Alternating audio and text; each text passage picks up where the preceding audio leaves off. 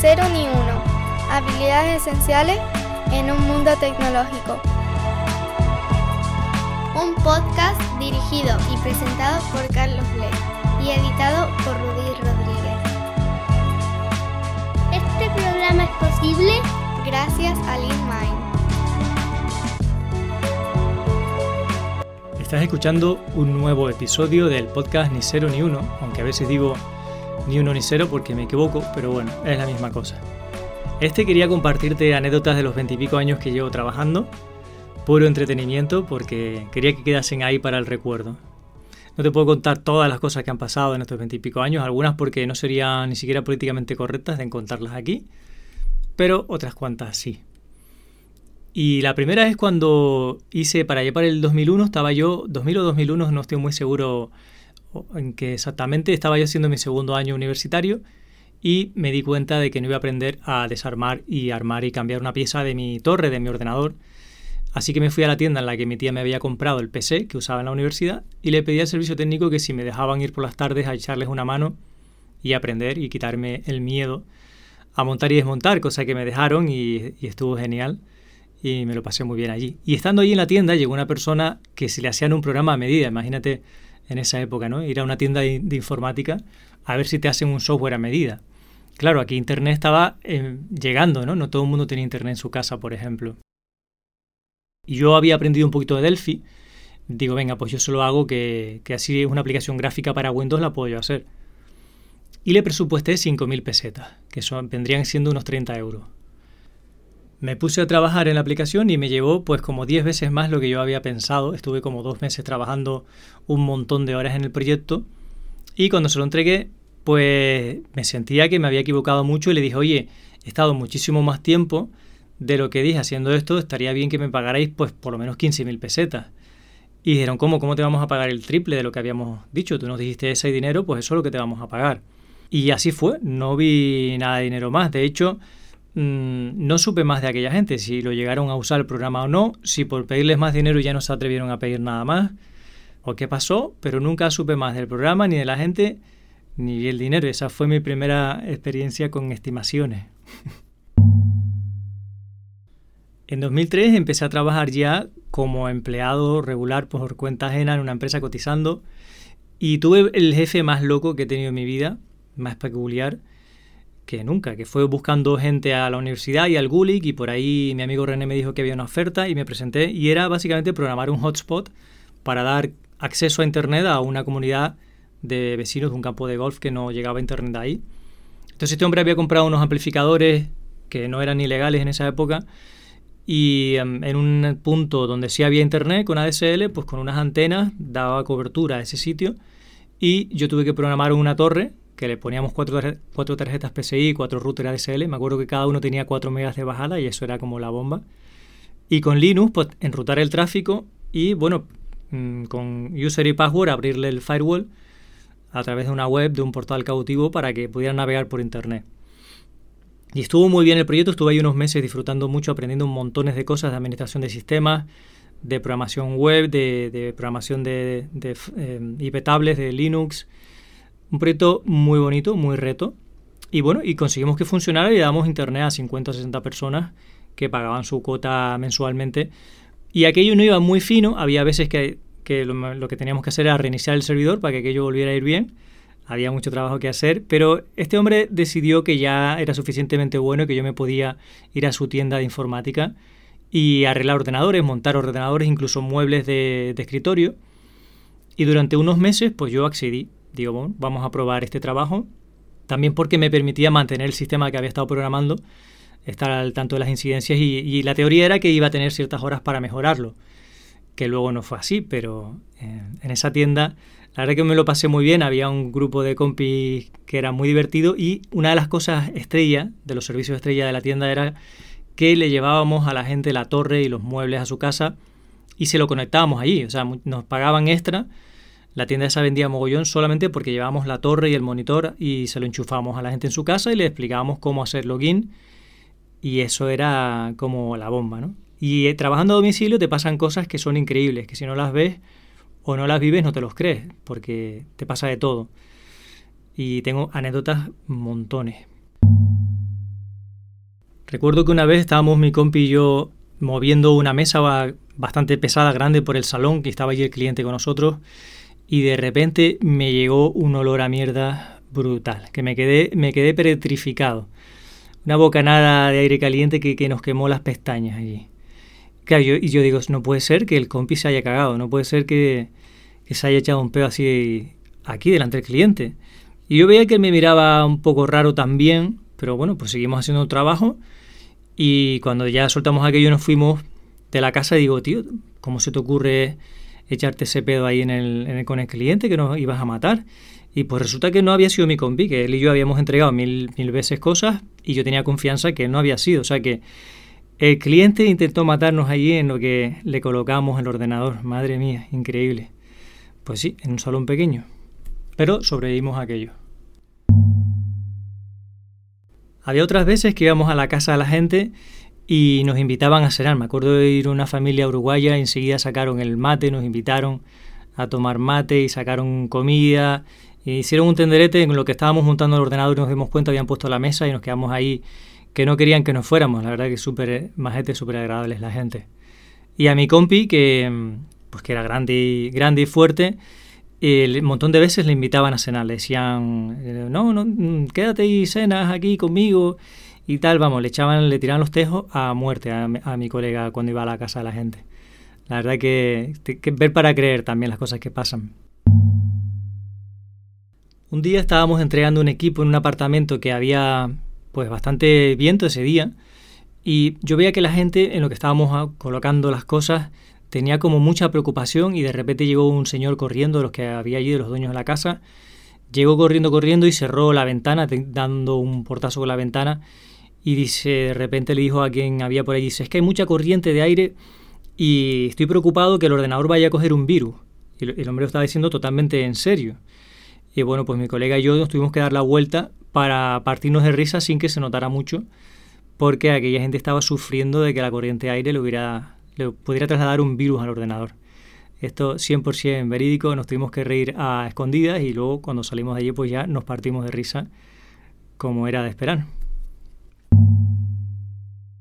Cuando se estropeaba alguna de las antenas que tenía el servicio este de wireless que ofrecíamos, pues yo no tenía el carnet de conducir, me lo estaba sacando y entonces el jefe mandaba a un compi argentino, Rodrigo se llamaba, que pues era el que conducía y además era manitas y se subía a veces que yo pasaba miedo porque se subía a unos postes que estaban pues mal agarrados, con mucha altura, con viento y todo, que yo lo veía allí a 5 metros o más subido, balanceándose con el viento como si fuera una cometa y digo, este se va a caer aquí, no se va a matar y a ver qué hacemos. Pues total, esas salidas con Rodrigo eran divertidas, yo estaba sacándome el carné, no había tenido mucho contacto con argentinos antes y entonces aprovechamos los caminos de tierra o las carreteras, las carreterillas muy secundarias, así le decía, Rodrigo, déjame la furgo y así conduzco un poco y, aprendo. Y le daba un poco la tabarra, eh, Rodrigo me dejaba la furgo, y a lo mejor yo me envalentonaba y le pisaba un poco más de la cuenta, y este se enfadaba, claro, yo no entendía por qué se enfadaba y me decía que yo era un valiente, ¿no?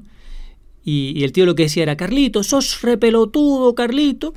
Y yo pensé que estaba diciendo valiente, pero lo que me estaba diciendo es que yo era un fuerte gilipollas y que le estaba poniendo de los nervios cuando cogía la furgo del jefe. La verdad que era también muy divertido coger la furgo aquella por los caminos de tierra.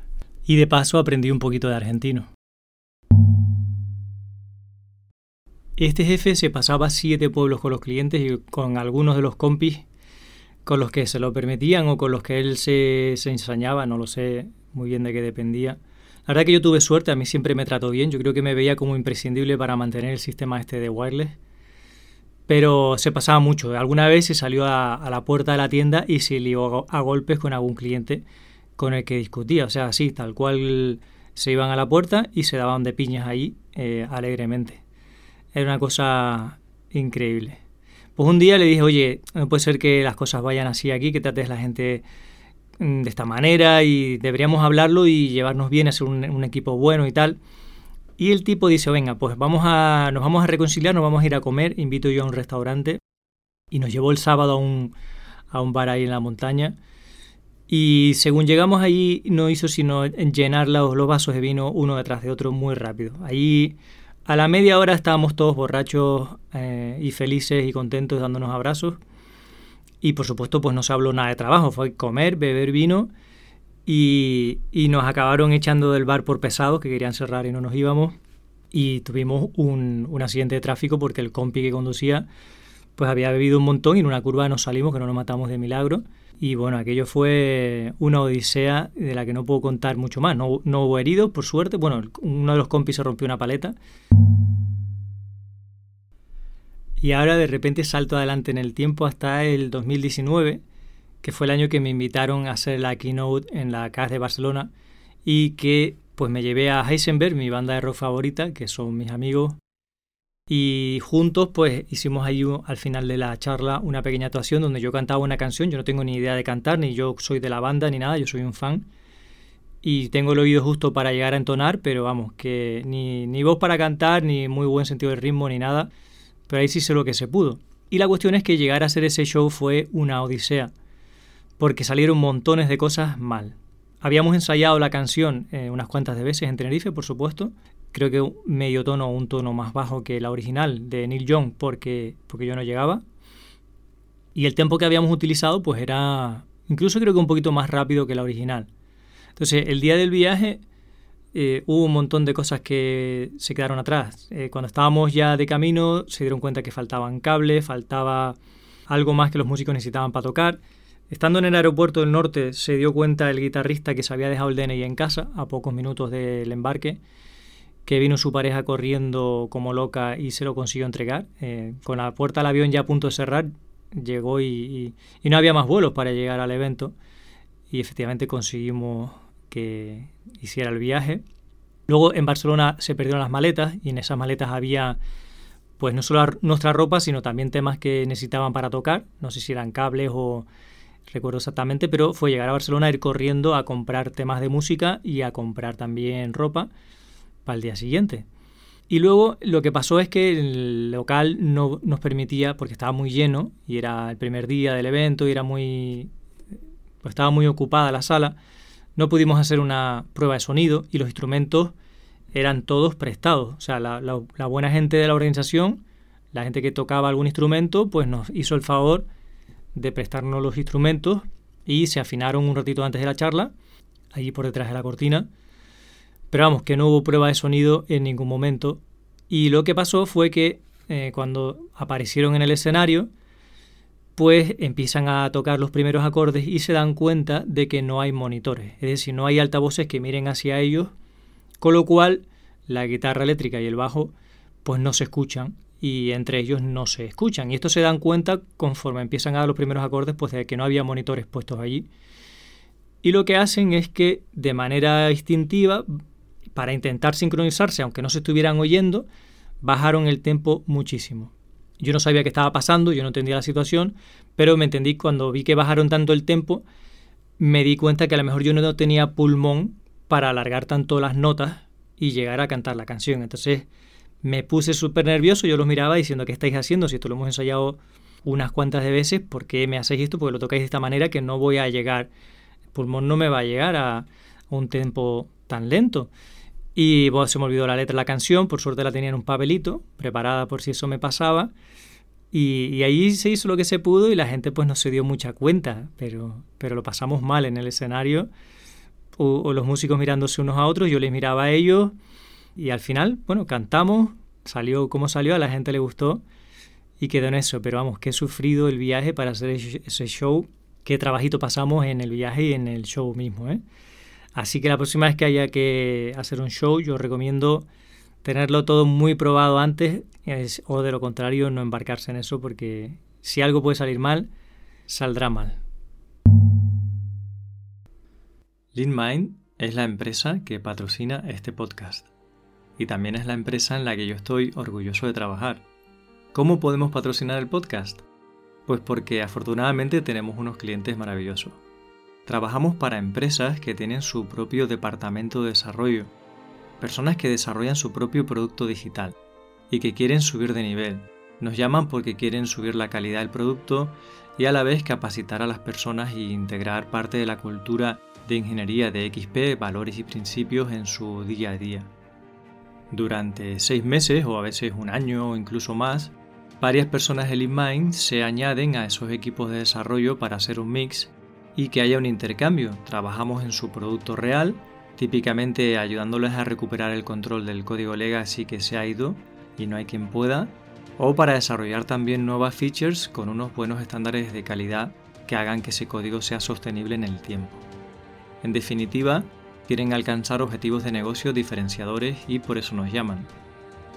Si trabajáis en desarrollo de producto, sois una empresa que cuida de las personas, que está buscando la mejora, que tiene retos a los que hacer frente, os va a encantar trabajar con LeanMind. Justo al terminar el congreso, yo en vez de volver a casa, viajaba a un país extranjero de fuera de la Unión Europea a visitar un cliente que teníamos allí. Íbamos varios compis y yo tenía muchas cosas en mi maleta pues porque hacía esa escala en Barcelona. Tenía mi traje y llevaba una maleta grande facturada. Entonces cuando llegamos a este país nos paran eh, los servicios de seguridad y nos dice que nos tienen que registrar las maletas. Y nosotros pues con total tranquilidad vamos allí al registro y cuando abren mi maleta inmensa y se ponen a registrar, de repente veo que el hombre agarra un frasco chiquitito y me dice esto qué es. Y digo, ¿cómo que esto qué es? ¿Qué, frasco es este? Y lo miro y pone CBD y se ve una hoja de marihuana en la pegatina del frasco. Y digo, ¿esto de dónde ha salido? Y dice el hombre, esto me tienes que explicar qué es. En un inglés así muy malo, ¿vale? Entonces de repente caigo en que es un regalo que me había hecho mi madre que me recomendaba que para dormir bien cuando iba a pasar muchas noches en hotel, pues que ese aceite esencial lo ponía, iba a dormir mucho mejor. Pero yo a eso la verdad es que no le había hecho ningún caso. ese frasquito llevaba en la maleta un montón de tiempo. Yo ni sabía que estaba ahí ni me acordaba. Pero en este país de fuera de la Unión Europea, eso lo tomaron como que era droga. Entonces de repente pusieron en marcha todo un dispositivo antidroga y nos tuvieron allí como tres horas. Me separaron de los compis, a ellos les registraron mil veces mientras a mí me interrogaban y me registraban. Y yo pasé un montón de miedo en ese tiempo, porque me hicieron pasar como un delincuente, eh, se burlaron de mí, y en fin, lo primero que fue que me pasaron a un cuarto donde había fotos enormes, murales de alijos de droga, y de operaciones antidroga. Ahí me pusieron el calzoncillo para ver que no tuviera nada en el cuerpo. Menos mal que no me hicieron nada más, que yo pensé de que veremos a ver si ahora me quedo aquí desnudo y tengo que hacer flexiones o cualquier historia. Pero bueno, se llegó hasta ahí, se vio que no llevaba nada encima. Y eso sí, se mofaban de mí, me preguntaban que cómo se, cómo se consumía esa droga para irse de fiesta a ellos. Entonces en un inglés muy malo, más bien por señas y tal. Y luego cuando me vestí me hicieron fotos eh, sujetando un cartelito que ponía CBD con los alijos de droga detrás, con el frasquito en la mano, montones de fotos como si fuera que me iban a encerrar. Yo súper asustado. En otra de estas me llevan a otro cuarto, viene el jefe, un señor mayor, con un inglés muy malo también, y me, y se, me dice, siéntate aquí, me siento, me mira el hombre con mucha paciencia, con mucha calma, me mira fríamente a, a los ojos y me dice el tío, You are in trouble now. Como, ahora estás en problemas. Y, y me cagué. Y ahí, vamos, se me vino el mundo encima. Yo me eché las manos a, la cara, me dieron ganas de llorar. Digo, ay mi madre, ahora me encierran aquí y en un cuarto oscuro y me dan una paliza o yo qué sé que me, que me van a hacer aquí fuera de la Unión Europea. A ver, a ver qué... Y vamos, me vine abajo total. Y dice el hombre, tienes que pagar una fianza, tienes que pagar un dinero. Entonces pensé que me estaba sobornando, todo esto los, los prejuicios que uno lleva, ¿no? Entonces le abrí la cartera y le dije, coge todo el dinero que tú quieras aquí, toco, puedes coger todo. Y me dice el hombre, no, no, no, no, no, no, eso te vas al sitio de cambio ahí, tienes que pagar no sé cuánto dinero y lo traes aquí y tal. Y me acompañaron al sitio de cambio, me costó ciento y pico euros que se cambiaron a la moneda local y allí firmé un papelito y por, como un recibo de lo que había pagado, empecé a darme cuenta de que a lo mejor eso era un trámite normal y yo simplemente pagaba esa multa y ya está. Y entonces me sacan un montón de hojas en un idioma que yo no conozco, que era elegible para mí, y tenía que firmarlas todas. Yo le digo, pero no puedo firmar esto que, o sea, no me puedes dar en, inglés o algo que yo pueda entender. Y me dicen así también en un inglés muy malo, me dicen, si te quieres ir de aquí tienes que firmar esto. Y claro, yo eh, estaba ya derrotado, anémicamente destrozado. Y digo, bueno, pues a peor no puede ir, si ya ha pagado, parece que esto es un trámite medio normal, si todavía no me han pegado una paliza, pues será que, voy a escapar. entonces firmé y me dejaron marchar. Y, a los compis pues me contaron que todo ese tiempo les habían estado registrando, interrogando y pasamos un miedo de, categoría. La verdad que la anécdota de entrar al país es que pasé un miedo tremendo y dije, nunca más me vengo a un país de fuera de la Unión Europea. Vamos, no traigo ni pasta de dientes, me voy con los calzoncillos justos y que me registren allí con la maleta cerrada con papel film y que no mete mano nadie en la maleta. Digo, si no, no salgo de la Unión Europea. Y hasta aquí, esto es todo lo que ha dado de sí el episodio sobre anécdotas. Si te ha gustado, ya sabes, recomiéndaselo a alguien, un plus, una manita arriba, un 5 estrellas en tu plataforma favorita de podcast o un email si quieres que haga otro episodio en el futuro sobre anécdotas, ya cualquier feedback es bienvenido, cualquier recomendación del podcast. También tienes ahí los canales de Telegram, los newsletters, para que sigamos en contacto. Muchas gracias por escuchar y hasta el próximo episodio.